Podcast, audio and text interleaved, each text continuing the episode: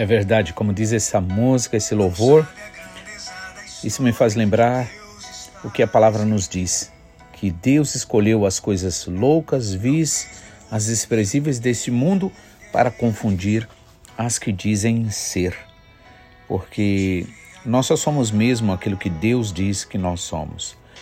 E se a palavra diz que em Jesus nós somos mais que vencedores, então nós somos mais que vencedores. Se a palavra nos diz que nós somos santos, então nós somos santos, porque o Senhor assim diz. Se o Senhor nos diz que Ele há de cumprir cada uma das palavras que Ele disse, independente das ameaças que acontecem, é, com certeza o Senhor Ele vai cumprir a Sua palavra, pois Ele zela pela Sua palavra, assim diz, e assim nós cremos. Amém? Por isso o Senhor se manifesta na palavra. Estamos vendo aqui o poder de Deus sendo manifesto, registrado aqui em Êxodo capítulo 8. É, aliás, terminamos, vamos entrar no 9, onde Deus realmente ali ele cumpre aquilo que ele já tinha falado para Abraão, porque Deus já foi lá na frente, ele sabe tudo e todas as coisas e por isso nós podemos verdadeiramente confiar, descansar nele, né? Como aquele aquela frase que eu vi, eu gostei bastante, né? Não tenha medo do futuro. Deus já está lá. Amém? Que você possa verdadeiramente crer, porque assim diz a palavra de Deus. No capítulo 9, então, nós vemos agora a praga da peste nos animais. O primeiro versículo diz assim: Então disse o Senhor a Moisés: Vai ter com Faraó e diz-lhe: Assim diz o Senhor, o Deus dos Hebreus: Deixa ir o meu povo para que me sirva. Se recusares deixá-los ir e ainda por força os detiveres, a mão do Senhor será sobre o teu gado que está no campo, sobre os cavalos, sobre os jumentos, sobre os, os camelos, sobre os bois e sobre as ovelhas, com pestilência gravíssima. Mas o Senhor fará distinção entre o gado de Israel e o gado do Egito, para que nada morra de tudo o que for dos filhos de Israel. Assim assinalou certo tempo, dizendo: Amanhã fará o Senhor isto na terra. E o Senhor o fez no dia seguinte, e todo o gado dos egípcios morreu, mas o gado dos filhos de Israel não morreu nenhum. Faraó mandou ver e descobriu que o gado de Israel não morrera nenhum. Porém, o coração dele se endureceu e não deixou ir o povo. Então vemos aqui que mais uma vez, né, as maravilhas do Senhor ali é, em forma de praga, né, contra Israel, porque, é, aliás, desculpa, contra é, Faraó, porque Faraó estava detendo o povo de Deus ali. Então, é, Faraó que representa o inimigo, Satanás, o mundo que representa o Egito, tenta por todas as formas nos prender, mas o Senhor tem o seu povo e todo aquele que clamar o nome do Senhor será salvo, diz a palavra. Então vemos aqui que o Senhor deixa bem claro que vai haver distinção entre aquilo que pertence a Israel e aquilo que pertence ao povo egípcio.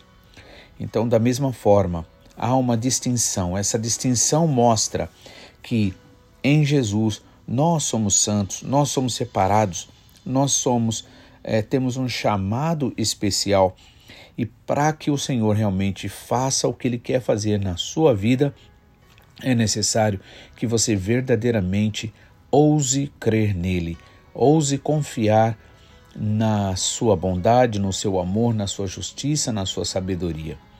É uma questão de escolha, na verdade. E escolha é uma das coisas mais importantes que nós temos na vida. Tudo que nós vamos fazer é, passa sobre é, essa importância, essa questão do da escolha. Por isso devemos sempre orar para que a gente possa fazer escolhas certas, escolhas verdadeiramente sábias na direção do Espírito Santo. Até mesmo a questão de crer não deixa de ser uma escolha. Como, por exemplo, muitas pessoas muitas vezes dizem ah, que não creem em Deus porque não tem provas. Mas a grande realidade é que se nós precisássemos de provas para fazer tudo e todas as coisas, com certeza nós basicamente não faríamos nada ou quase nada. Por exemplo, quando nós viajamos, pegamos um avião, nada garante que não vai haver uma falha técnica, que não vai haver uma falha na responsabilidade do, é, do piloto. No entanto, nós pegamos, né, acreditamos que nós vamos sim chegar ao nosso destino, porque se não acreditássemos, nós não pegaríamos aquele voo. Então, tantas outras coisas, né?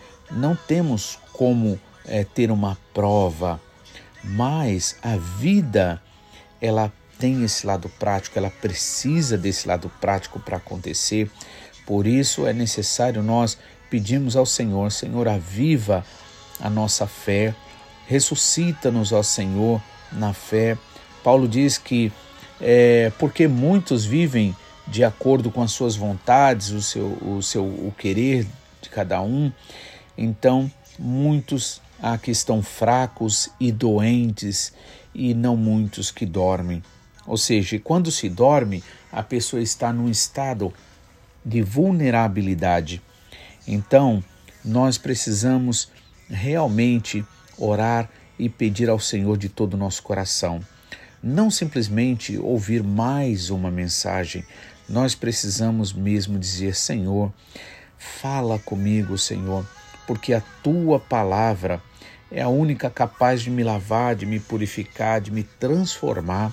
Senhor, capacita-me, meu Deus, a fazer a tua vontade. Tira de mim, Pai, todo esse sentimento de rebelião, de ingratidão, todo e qualquer sentimento que não te agrada, Senhor. Pai, que o Senhor possa achar em mim essa liberdade, essa autorização, Pai, esse direito para que o Senhor possa trabalhar em mim e verdadeiramente o teu nome ser glorificado por aquilo que o Senhor fizer na minha vida. Então é necessário nós pedirmos ao Senhor mesmo de todo o coração. E o Senhor disse, né? O Senhor avisou ali a, é, a Faraó e a todos aqueles que ali os ouviam, mas mesmo assim Faraó teve o seu coração endurecido. Então, e por falar em coração endurecido, irmãos, uma coisa importante: é, não desconsidere que muitas vezes os problemas ou a nossa desobediência ela se mostra pequena, mas dentro desse exercício da desobediência ficamos com o coração tão endurecidos que perdemos a sensibilidade de ouvir a voz do Espírito Santo. E a Bíblia diz: se hoje ouvirdes a voz do Espírito Santo, não endureçais o vosso coração, não resistais ao Espírito da verdade, para que você, irmão, possa ser verdadeiramente guiado, conduzido até ah, o lugar da vitória. E a maior vitória que a gente pode ter na vida não é acontecer aquilo que a gente quer fisicamente ou aquilo que a gente quer materialmente mas é nós vencermos a nós mesmos, vencer o nosso próprio mal, vencer o nosso próprio pecado. Porque de uma coisa eu tenho certeza, como o Senhor diz na sua palavra, através do apóstolo Paulo, aliás, Jesus mesmo dizendo, ele disse: As portas do inferno não prevalecerão contra a minha igreja. Então, quando nós estamos verdadeiramente vivendo dentro da vontade do Senhor, na direção, com certeza nós vencemos, não importa o que se levanta, porque o Senhor ele já garantiu a vitória. Então, é, a próxima praga, a sexta, né, a praga das úlceras, diz assim: Então disse o Senhor a Moisés e Arão: Toma mãos cheias de cinza do forno e Moisés a, e Moisés a espalhe para o céu diante dos olhos de Faraó. Ela se tornará em pó miúdo sobre toda a terra do Egito e se tornará em tumores que arrebentem em, é, em úlceras nos homens e nos animais por toda a terra do Egito. Eles tornaram a cinza do tomaram a cinza do forno e se apresentaram a Faraó e, a Moisés, e Moisés espalhou para o céu como o Senhor tinha dito, e ela se tornou em tumores que arrebentavam em úlceras nos homens e nos animais. Os magos não podiam permanecer na presença de Moisés por causa dos tumores que havia neles e em todos os egípcios. Mas o Senhor endureceu o coração de Faraó e não os ouviu como o Senhor tinha dito a Moisés. Então, mais uma vez aqui, uma manifestação do poder de Deus e da senhorio, do senhorio do Senhor Deus, do nosso Deus. É, o, lembrando que o, pela obediência o Senhor estava realmente fazendo tudo aquilo que Moisés falava, porque tudo era o que Deus tinha falado. Então, nosso compromisso precisa ser com a palavra, nosso compromisso precisa ser com aquilo que o Senhor disse. A próxima praga, a sétima, a praga da saraiva. Então disse o Senhor a Moisés: Levanta-te pela manhã cedo, apresenta-te a Faraó e diz-lhe: Assim diz o Senhor, o Deus dos Hebreus: Deixa ir o meu povo para que me sirva, ou desta vez enviarei todas as minhas pragas sobre o teu coração e sobre os teus oficiais e sobre o teu povo, para que saibais que não há outro como eu em toda a terra, pois eu já poderia ter estendido a minha mão para te ferir e a ti e ao teu povo com pestilências e teria sido destruído da terra, mas na verdade, para isto te mantive, para mostrar o meu poder e para que o meu nome seja anunciado em toda a terra. Ainda te levantas contra o meu povo para não os deixar ir. Portanto, amanhã, por este tempo, farei chover saraiva tão grave qual nunca houve no Egito desde que desde o dia em que foi fundado aí até agora. Agora, pois, manda recolher o teu gado e tudo o que tens no, no campo. Todo homem e animal que forem achados no campo e não forem recolhidos na casa, a saraiva cairá sobre eles e morrerão. Alguns, então, dos oficiais de Faraó, que temiam a palavra do Senhor, fizeram fugir os seus servos e o seu gado para as casas, mas os que não tinham aplicado a palavra do Senhor ao coração deixaram os seus servos e o seu gado no campo. Então disse o Senhor a Moisés: Estende a tua mão para o céu e haverá é, saraiva em toda a terra do Egito, sobre os homens, sobre os animais e sobre toda a erva do campo na terra do Egito. Estendeu, pois, Moisés a sua vara para o céu, e o Senhor deu trovões e saraiva, e fogo desceu à terra. Assim fez o Senhor chover saraiva sobre a terra do Egito. Havia saraiva misturada com fogo, saraiva tão grave qual nunca houve em toda a terra do Egito, desde que veio a ser nação.